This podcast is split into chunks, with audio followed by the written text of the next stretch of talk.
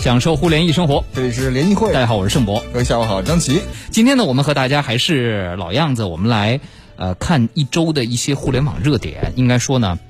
这一周的这个互联网热点都是跟呃当下的疫情有一定关系。比如说，今天我们和大家聊聊云办公。各位有没有在家云办公视频开会的呀？对，云办公您用什么软件呀？因为在上周呢，某办公软件居然跃升了 iOS 下载排行榜的第一。是的啊，不光是某吧，某某些都都已经对都排名前十的，恨不得。七个都是办公软件，对，都已经上升到前前几位去了啊。对，第二，我们来说说全民抢菜，让我们在去年底说基本要死的差不多的生鲜电商，嗯，又火起来了啊。但是这种火，呃。它究竟一能不能长久？第二，即使是现在，它能不能满足大家在疫情状态下的需求？嗯，问题又在什么地方？因为现在的需求是一个非常态的。等比如说这波疫情过去了，这些生鲜电商还能不能像现在这样？供不应求。对，第三，我们和大家说说史上最闲家里蹲视频网站逆势大爆发啊！那大家在家里嘛，就是跟床拼命，跟电视机拼命，跟电脑 iPad、跟手机拼命嘛，对不对？那呃，视频网站的数据在这个假期都非常的好，大家有没有因为待在家只能看电视或者看这些视频网站，原来没买过会员？嗯，在这个长假，你举举手，你买了是吧？买爱奇艺，爱奇艺是跟京东是联通的。我爱优腾三家全买了。我也是全买了，因为有时候觉得，哎呀，看部电影，你去电影院看得花六七十，对不对？对。在家里面看，一个月才十几块钱，买买了，而且而且我把他们的那个大屏的全买了啊，就是那个，因为我因为就是直接用电视上的系统看了，呃，因为我各个网站都想看不同的东西，本来优酷我一直没买。但是在家为了恶补《长安十二时辰》，最后还是把优酷的给买了。我也趁着过年把《庆余年》刷了刷，是吧？啊，好，今天大家都可以就这些话题来说说。今天我们是直播节目啊，大家加上我们的微信公众号“联谊会”，互联网的联，小写的英文字母 E 和开会的会，跟我们一起来互动一下。来，微信公众号“联谊会 ”Radio Man 说，交通新闻无缝连接联联谊会。哇，真的是太难以置信了！我们现在节目就是这么的顺畅，中间插一些咱们的一些防疫小知识啊，等等。对，嗯，这个广告呢，未来还是要有的啊。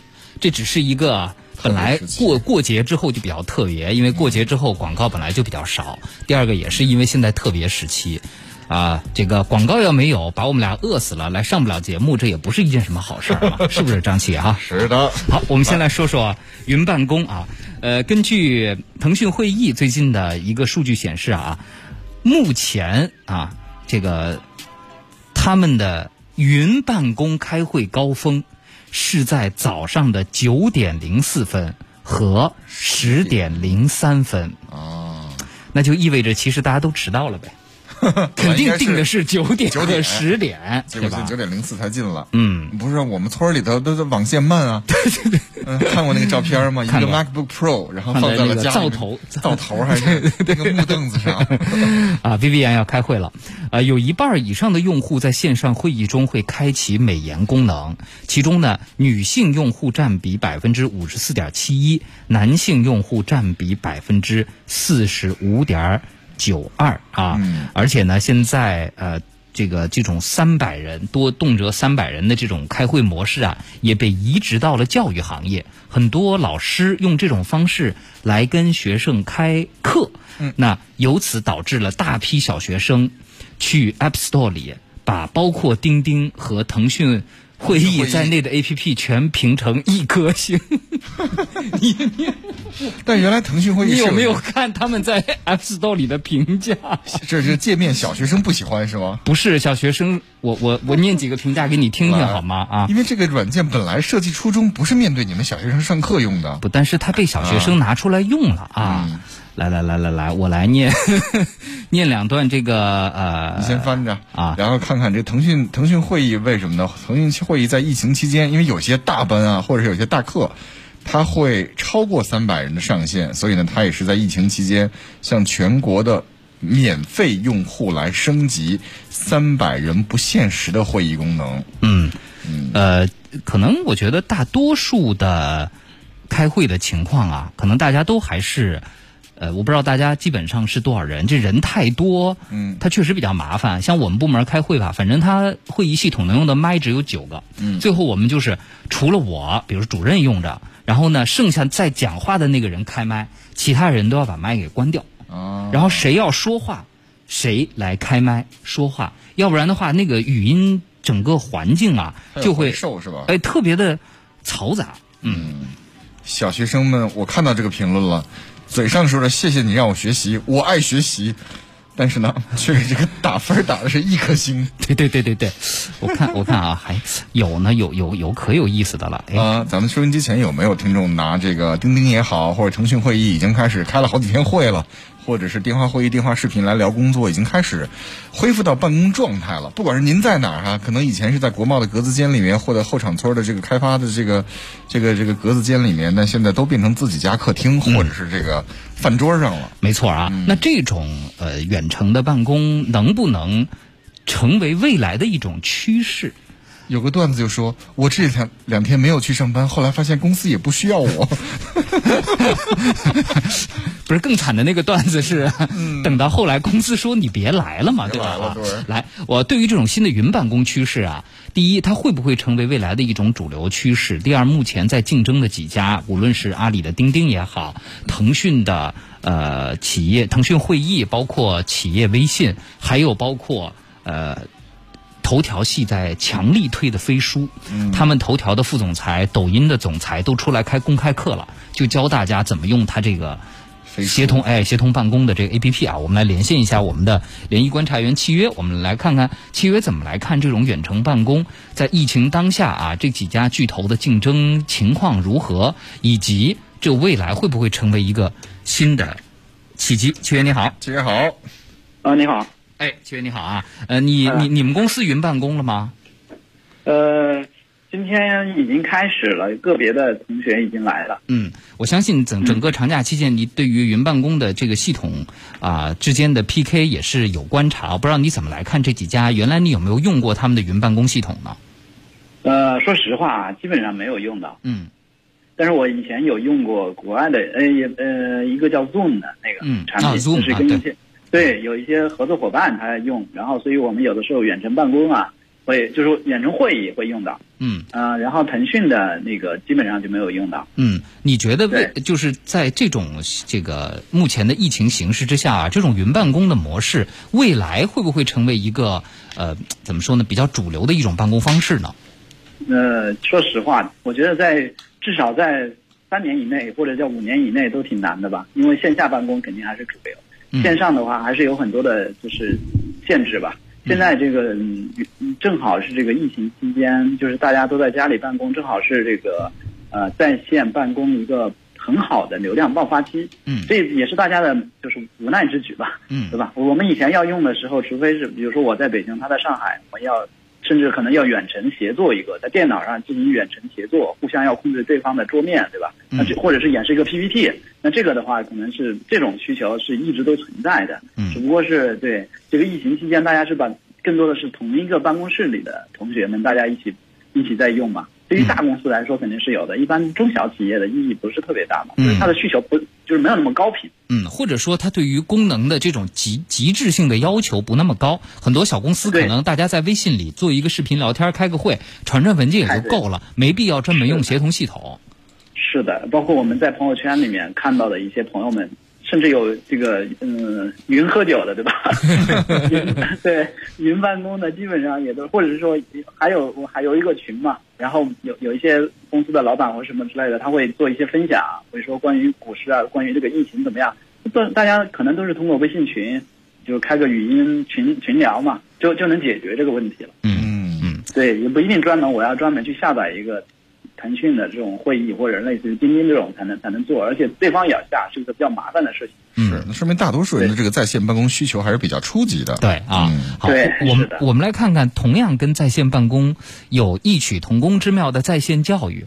呃，在线教育网站呢，包括甚至像 VIP Kid，在去年底都曾经传出就是资金啊，资金链哎，各方面啊，哎，但是感觉好像这个疫情一来啊，今天我们台有一位女主持人，就是平常不怎么碰电脑的。紧急求助，问我们买什么电脑。哎，我们想他怎么会要买电脑呢？果然，其实是因为他的孩子要用 VIP Kid 上节上上课，而且这个课程端只支持电脑，也就是只支持 Windows 系统或者 Mac 系统，还不支持手机系统，所以开始要买电脑了啊。嗯所以感觉最近可能，呃，我昨天听谁说来着？呃，佳佳还是郑磊啊，说他给孩子每天安排了六堂课，哦，从早晨开始，啊，从早晨开始。多大的孩子？对对对对对，就是呃，这个各种各样的，七岁吧。哎，各种各样的都是通过在线教程嗯。去看的课。哎，我觉得啊，王佳，啊，王佳的孩子，王佳的孩子，他他他老婆给他孩子小男孩，今年也就是幼儿园中班这个样子，嗯，每天有六堂要通过电视和电脑看的各种各样的课。在网上有个调查，我也是刚看到，就是说，问你需要在线上课和在线教育吗？孩子的心声是不需要，但是呢，另外一个回答是不，你需要。哎，在线教育，好不知道七月你怎么看？就是借着这一次的疫情期间的复苏这种势头，因为在线办公咱们说了，可能也就是疫情一过去，这事儿就过去了是。但是在线教育呢，因为它拉了很多新课，就是原来没有接触过这种形式的。对。哎，但是因为孩子教育这个跟办公它又是不一样的一个场景，他会不会？哎，他会不会说，借着这次疫情起来之后，这种优势能够持续，甚至是未来进一步放大呢？呃，这个肯定是有这样的机会的，因为就是我的股东方就有一家是专门投资在投在教育领域做投资的一家公司嘛，就是有有个投资机构，它是专门投在线教育的，呃，投教育的，他们也投了我们嘛。然后他们有很多的这种企业，本来就是在做线上的这种在线教育的，他们也在这个过年期间或者叫疫情期间嘛，都得到了很大的一个爆发增长的点。但是那些线下的教育，就是线下的教育机构，就是惨遭这个重创嘛，这是一个必然的结果。然后线上的这些呢，就是刚才盛博说的这一点，就是比较好，就是有很多的人他以前不太去用在线教育，可能他也觉得就是在线不如线下的这种好形式好嘛，这部分的用户他会有一个转化，这个就是一个很好的一个契机。正好在线教育他们本来在线上已经做得很好了，现在只不过是说它的扩充这个呃流量嘛，而且对于老师来说，他也不需要去线下办公，他也是在家可能教学生，这正好大家互相得到了一个就支持，而且在线教育很多费用，它不是说你买一节课的嘛，有些可能可以可能卖买买很长时间的课的课包的，嗯那你那你这个后后续只要只要你现在的这个服务特别好，那后续的这种对客户的这种教育，它就有可能会一个很好的续费能力嘛。嗯，换句话说，其实这个这个吸引大流量入口的机会，如果各平台能抓住。能推出好的产品，把这个一把用户习惯培养起来，第二把口碑培养起来，第三把粘性培养起来。我觉得未来是这样，因为即使是没有疫情的时候，其实父母开着车。周末的时候送孩子去参加各种培训班，然后在外边等着，其实也是一个非常耗费精力和不方便的事情。对，对而且越来越多的家人对自己的孩，这个家长对孩子的教育呢，已经从过去的粗放式，他们学钢琴，你也去过学钢琴；他们学英语，你也去学英语，变成越来越分类，越来越细分了。对吧？他们可以从不同的这教育平台、教育软件上去选择自己孩子的这个在线课程。嗯，来，盛博找到了这个孩子们的评分了。对啊，但是最后要提醒一下大家啊，就是教育部出了一个规定，是开学之前不可以提前上课的。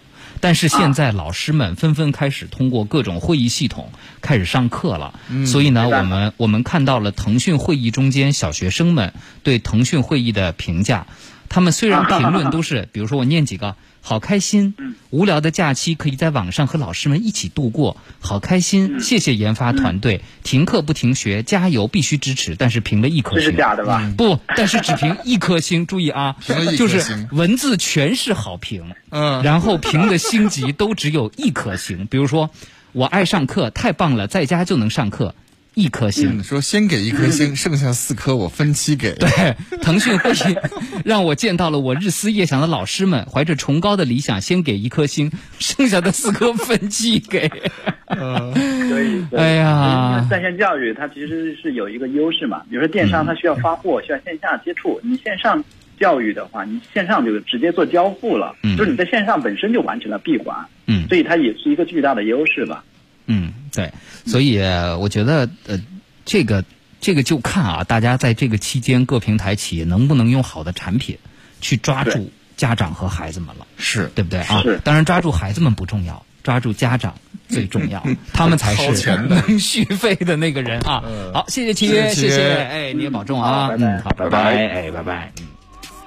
哎呀，你看看，好好的，本来是想过一个暑假，然后过个年，然后好好疯一疯，玩玩游戏的，在线教育再再次提醒大家，教育部发文了，二月四号啊，各地原计划正式开学前不要提前开始新学期课程网上教学。但是我觉得吧，我觉得家长们和老师们心里应该都不会这么想。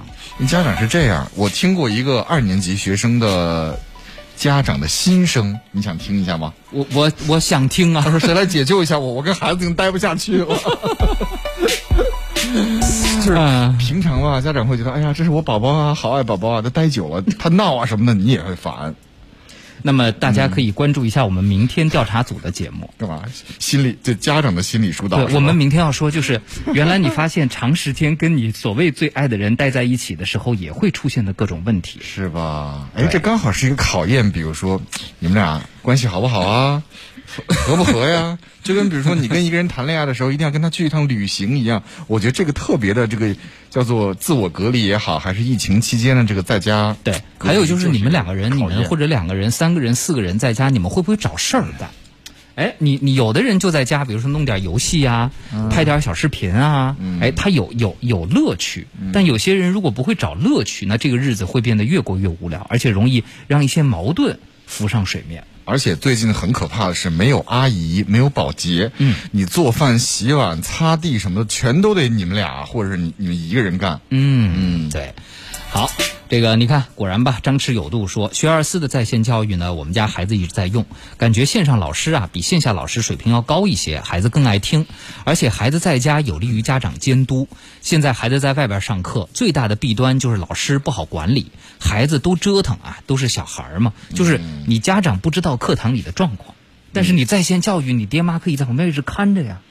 但是好多爹妈是舍不得管自己孩子，比如我小时候学钢琴，我爸是会钢琴的，本来按理来说你就自己带自己孩子吗？带不了。因为他舍不得骂你啊。他舍不得骂我，舍不得打我，你手型不对或怎么样不对，他啪尺子就老钢琴老师敢敢抽你的，嗯，你这个课没回好，钢琴老师敢抽你，但亲爸是舍不得的，所以最后还得找老师。对，所以在家里面学不一定是一个好事儿。就看家长呗，对吧？嗯啊，嗯，好，我们来看第二条消息，我们来说说全民抢菜的这个事儿啊。哎呀，最近大家又把这个问候，以前觉得哎呀像外国人一样，今天天气好好啊，怎么今天是就是抢着菜了吗？对抢着了吗？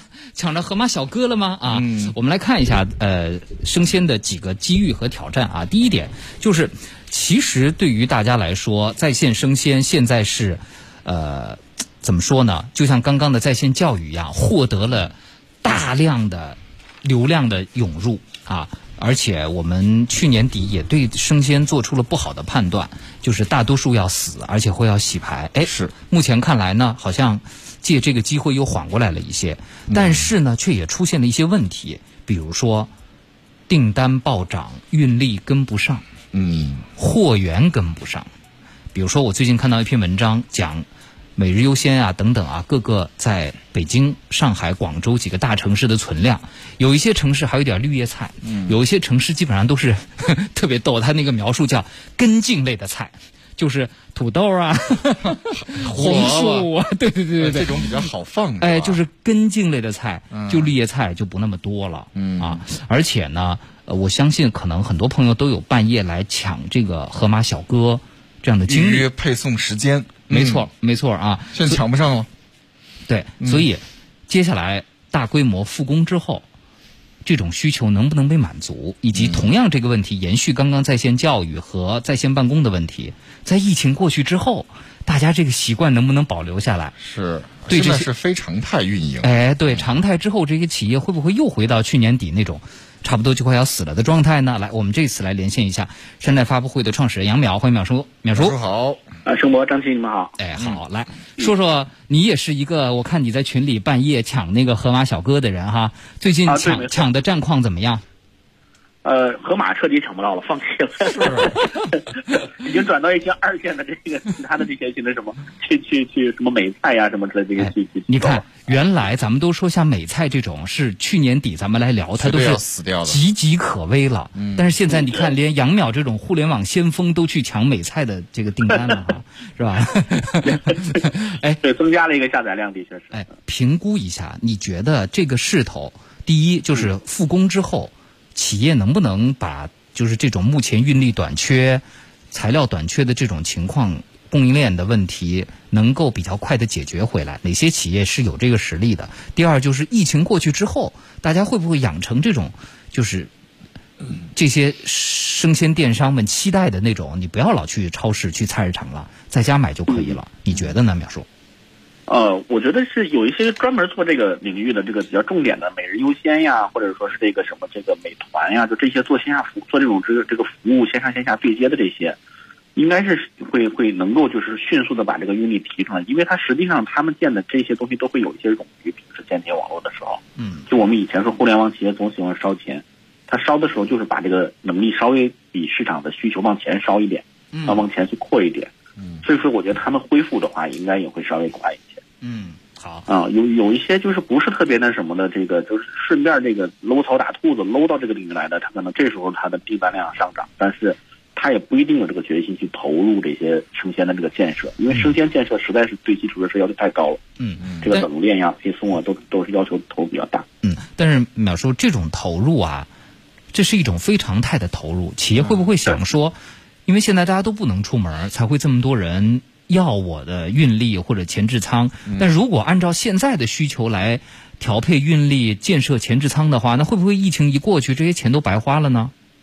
呃，这个白花说不上，那就是这个过去之后，就我说那些搂草打兔子的，他的这些市场份额会被让出来，那些就是有专业做这些东西的，或者说是一直在这上面投入的这些，我觉得会，它会有一个去统一市场的这么一个作用，或者清理市场的这么一个作用。也就是说，这个疫情过去之后，生鲜电商整个的盘子肯定会大，因为有很多人他会养成这个习惯的。嗯，就像就这次我的体会，我以前我虽然是个互联网爱好者，但是我也很少在线上买菜，楼下这个菜市场买就可以了。啊，这个便利程度上肯定是这个楼下菜市场最方便。嗯，但是一方面疫情过去之后，肯定这些就是线下的生鲜市场会有一波大的再有一波整顿。像北京去年前年整顿的已经很厉害了，嗯，以后我个人感觉以后线下你就别想买到这种就是散装的肉类产品，这个我我可以可以预测到这这一点，就是散装的现现给你切的不不再会都是那种包装好的了，对吗？对对对对，因为这次这个华南海鲜市场这个太恶劣了，实在这个这个情况，那以后肯定会有这么一个整顿。嗯，另外一点就是我们这次线上之后呢，你有机会吃到很多以前没有吃的品种，嗯，以前你菜市场就那几种，嗯。啊。你这次你上上线上看，你看这个我还不知道这个什么，这个大白菜分散散散叶的和这个什么紧叶的圆圆白菜，然后还有什么这各种各样的品种，你尝了很多，但有些就是只有线上能能买的，嗯，因为线上它这个仓的这个容量比较大嘛，它可以品种上可以有优势，嗯，那这个你养成这个习惯之后，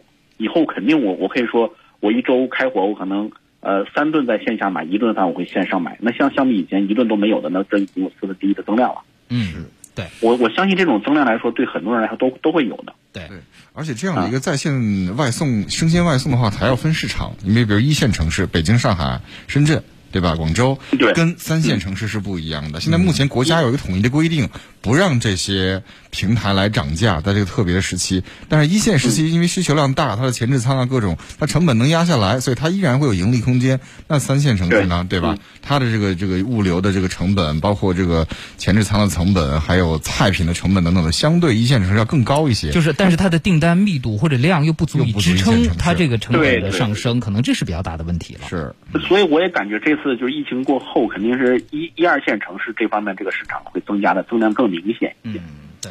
无论是生活方式也好，还是大家这个就是基础设施建设也好，对观念也好啊，都会有很大的变化。对，而且呢，我觉得啊，现在比如说我在家买这个线上的生鲜哈，还有一点我觉得比较好的是，确实互联网企业它从用户的角度考虑会更多一些。比如说啊，咱们在家想煲一个萝卜排骨汤，你说你其实就要几块白萝卜，几块胡萝卜，要几要要点那个马蹄荸荠，但是你要去菜市场买的话，你你很你你基本上就是一根大白萝卜，对对几根大胡萝卜。后来我最近发现，哦，每日优鲜上多了一个专门叫煲汤的那个菜包，就随便你煲鸡汤、排骨汤没关系，但他给你几个白萝卜、几个胡萝卜、几个玉米、几个马蹄一包。哎，我觉得这就挺好，就哎它符合大城市里小家庭的这种。烹饪需需求给你重新再做包装，哎，我觉得这个就特别特别好啊嗯！还有什么对，还有什么涮火锅蘑菇套装，就是每种蘑菇都给你来一点儿，然后弄一个套装，涮火锅绿叶套装。对于你这种价格不敏感、不敏感的人去买菜的话，这个是很好的。但比如说，对于价格敏感的人会觉得，哎，这样子拼装是不是贵呀？但是你多买了，你还浪费呢，对倒是，对吧？这啊，就是对对对对对对，浪费其实很那什么的。我做我自己买过菜，哎像你说的这个，一般来说最后都会剩半根萝卜，对呀，剩半根萝卜你不吃就浪费了哈。对，放冰箱里一周之后就扔掉了。啊真是的。来，哎，淼叔，来说说你最近在家烹饪吗？自己？呃，我父母在这边，哎呀所以说太幸但是啊福了，啊，我当然我也是，就是我的那个什么烤箱啊，什么都开始用起来了。这个用起来了啊因为买了一些肉，嗯，你买了一些肉，你要腾冰箱嘛，你必须得尽快把那个冷冻室腾出来。嗯，这个也是一个考虑啊，因为你有的时候你一看这个东西便宜了，你就抢回来了。对你没想到你的冰箱已经满了，所以说得加快周转。对，然后接下来我们会聊一个话题，到下周找时间吧。就是现在抖音上，包括这个各种视频网站上做菜类的视频哎，对和对对 A P P，最近是一个巨大的爆发 是不是大家厨艺都一般呢？啊！但是都一般，但是有好多东西，据评论反映都是看起来好看，做起来不太好吃的东西啊。这个也我们会请专业的烹饪人士和大家来聊这个问题。OK，那今天先聊到这儿，谢谢淼叔，谢谢哎，好，拜拜，嗯，拜拜，哎。咱们同事也是，你看他们朋友圈什么的，最近在家里面闲着都变大厨了。那天那个一路畅通不是还做了一期吗？在家你都做什么菜呀、等等。对，就是，但是那些视频网站里啊，那短视频网站里教你的一些东西，我看评论里好多都是什么，比如说让你把元宵做熟了再放回冰箱里。然后再拿出来吃冰元宵，结果底下的人骂的呀，说难吃的要命，就你看有时候你看不出来好吃不好吃，嗯，你明白吧？好，我们进一段路况，回来和各位继续来聊第三条，说一说视频网站的逆势大爆发。上一条说的抢菜，娟儿说了，哎呀，抢菜好难呐。啊，最近我们也在做一些小测试，呃，但是呢，情况就很不稳定。比如说哈、光盒马在北京的各个区域表现就是完全不一样的。对我们家是离东坝比较近一些，东坝在二月六号之前晚上，或者是你随时下单，基本上第二天都能送到。结果从二月五六号之后，必须要抢了。但是华堂那个盒马就是一直都要抢，哦，所以就是它各地的人口的密度密度和他使用类似这种在线的生鲜电商的习惯，嗯，和他的人群其实是不太一样的。是所以我们也尽尽快汇总一些这样的情况，咱们专门和大家聊一起啊。赵小亮说了，说远程教育的事儿，我想说一下啊，是好事儿，但是有一个问题就是缺乏互动，孩子容易走神儿。在课堂里呢，老师能看得到，但是远程教育看不到，那 那就爹妈在旁边督 着。看着。对嗯，那老师要必须看到学生的表情，能激发他。哎，这个知识点多讲会儿，学生是不是不明白了？对或这个知识点赶快过，大家都觉得哎，感觉没问题。其实这就跟开会是一个道理。其实远程开会可以，但是还是和大家面对面的在一起，嗯，商量一个事儿，那个感受是不一样的，对不对啊？是，就跟咱们做节目似的，嘉宾坐咱们对面两米，跟在电话那头看不见，还是有点不一样。感觉不一样。阿巴丁说了，买了爱奇艺会员，刷抖音看《太阳的后裔》，重新刷了一遍。哎呀，相比看视频，可能听交通广播还是多一些。谢谢这位朋友啊啊，谢谢嗯好，来，大家在这个漫长的假期当中，都有哪些视频网站呢？哪些视频网站是您新进续费的会员呢？你刷了哪些剧呢？对，都比如说来聊一聊。我我我在优酷上，因为我优酷开了，哎，优酷还是腾讯优酷上嗯，刷了《唐顿庄园》，重新又独家资源是吧？好看，嗯，四 K 高清的，非常棒。我买了腾讯视频，是因为它有《大小谎言》的第二季，第一季人人上有，但第二季呢，因为国内有版权了，独家版权就是在腾讯视频，所以呢也继续续费了。对，啊、大家都在假期在什么网站上花了钱、续了钱、续了费呢？看了些什么呢？啊，比如说咱们以 B 站为例啊，有数据显示呢，在疫情期间呀，哔哩哔哩六点三万个 UP 主创作了十万个作品，播放六点八亿次。哔哩哔哩和央视的抗肺炎专题讨论量三十点七万，浏览量三点二亿。嗯，大年初一，囧妈选择了在西瓜视频上免费播出，叫头条，哎，请大家看啊。据说这个呃四大平台啊，头条系下四大平台，囧妈的总播放量超过六个亿，总观看人次一点八个亿。电影出品方欢喜传媒的股价大涨百分之十九，而西瓜视频这个原来咱们一线城市的人都不会下载的长视频 APP，嗯，连续六天位居 iOS 热门免费榜的第一位。嗯，所以说九九妈也是完成了六点三亿元这样的一个自救嘛，虽然是这盘棋下是皆大欢喜，头条也非常的高兴，对对不对？这钱投入六个亿，那广告费早把这六个亿赚回来了。对啊，那当然了，这个大家有动作啊，爱奇艺呢。做了肥龙过江的超前点映，相对于头条，请大家看爱奇艺这个更常态化一些吧。